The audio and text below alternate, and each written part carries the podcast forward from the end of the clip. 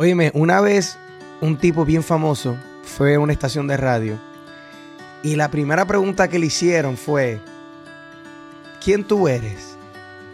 Y cuando le hicieron esa pregunta, la persona que es tan famosa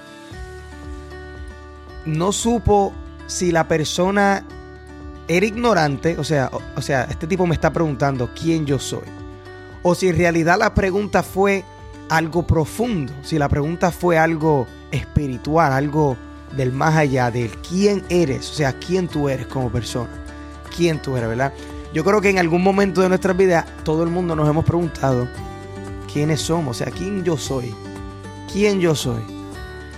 Mucha gente cuando tú le preguntas eso, lo primero que te dicen es a qué se dedican. Bueno, yo soy mecánico, yo soy barbero, yo soy maestro, yo soy pelotero, yo soy eh, hombre de negocio, ¿verdad? Cuando tú le preguntas a una persona quién tú eres, o sea, quién eres, muchas de las veces, la gran mayoría de nosotros, en vez de contestar las preguntas con lo que somos, le decimos a la persona lo que hacemos, ¿verdad? y yo entiendo la confusión porque muchas de las cosas que tú haces se convierten en quien tú eres, ¿verdad? Tú solamente te conviertes en un mentiroso mintiendo. Tú solamente te, te conviertes en un ladrón robando. Solamente te, eh, te, conviertes en un asesino matando a personas, ¿me entiendes? So, primero hay que hacer y entonces mucha gente lo define lo, lo, que son según lo que hacen, ¿verdad? Eso se entiende. Pero la reflexión de hoy es esta. ¿Cuáles son las consecuencias de tú no saber quién tú eres? Piensa en eso por un momento. ¿Cuáles son las consecuencias de no saber quién tú eres? Ahí sonó mi teléfono, disculpa. Eh, yo quiero que ustedes reflexionen en eso. Porque si tú quieres ser un poquito de todo, tú siempre vas a ser un don nadie. Siempre vas a ser una persona que te quiera llevar bien con todo el mundo. Una persona que no es polarizante. Polarizante me refiero que tú no tienes una opinión concreta de nada, de ningún tema. Tú no, cuando se trata de religión, bueno, yo creo un poquito aquello, un poquito de lo otro, pero en verdad ni tanto. No quieres conflicto con nadie. Cuando se trata de los deportes, ah, yo, yo soy un poquito de aquí, un poquito de allá, pero ni tanto. No importa en qué tema uno te pregunte, a lo mejor tú eres el tipo de persona que tú eres neutral en todo. Tú no quieres ser de derecha ni de izquierda ni del medio. No te quieres asociar con nadie. Y esto, en el mundo espiritual, le llaman mucho, eh, ¿verdad? Lo que es el desapego, que tú no te afanas a nada.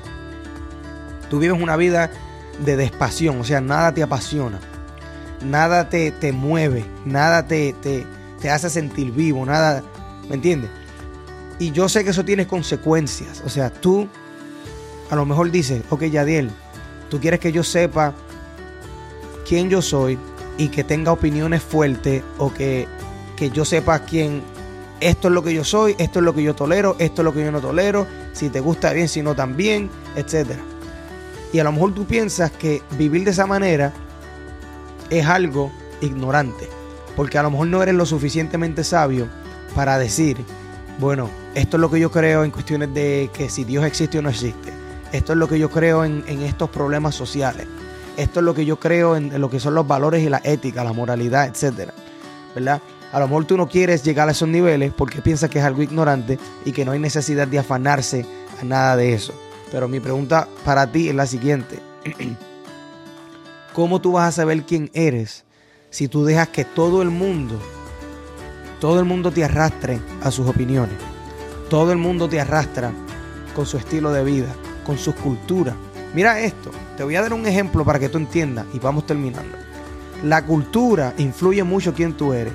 Si tú eres el tipo de persona que tú tienes metas y tienes ideas y tú te tomas los fines de semana libres porque tú piensas que hay que tomarse dos días a la semana libre, eso es algo que vino de la cultura en la que tú vives, porque hay países donde el fin de semana solamente es el viernes, por ejemplo, tienen un, solamente un día que es el fin de semana.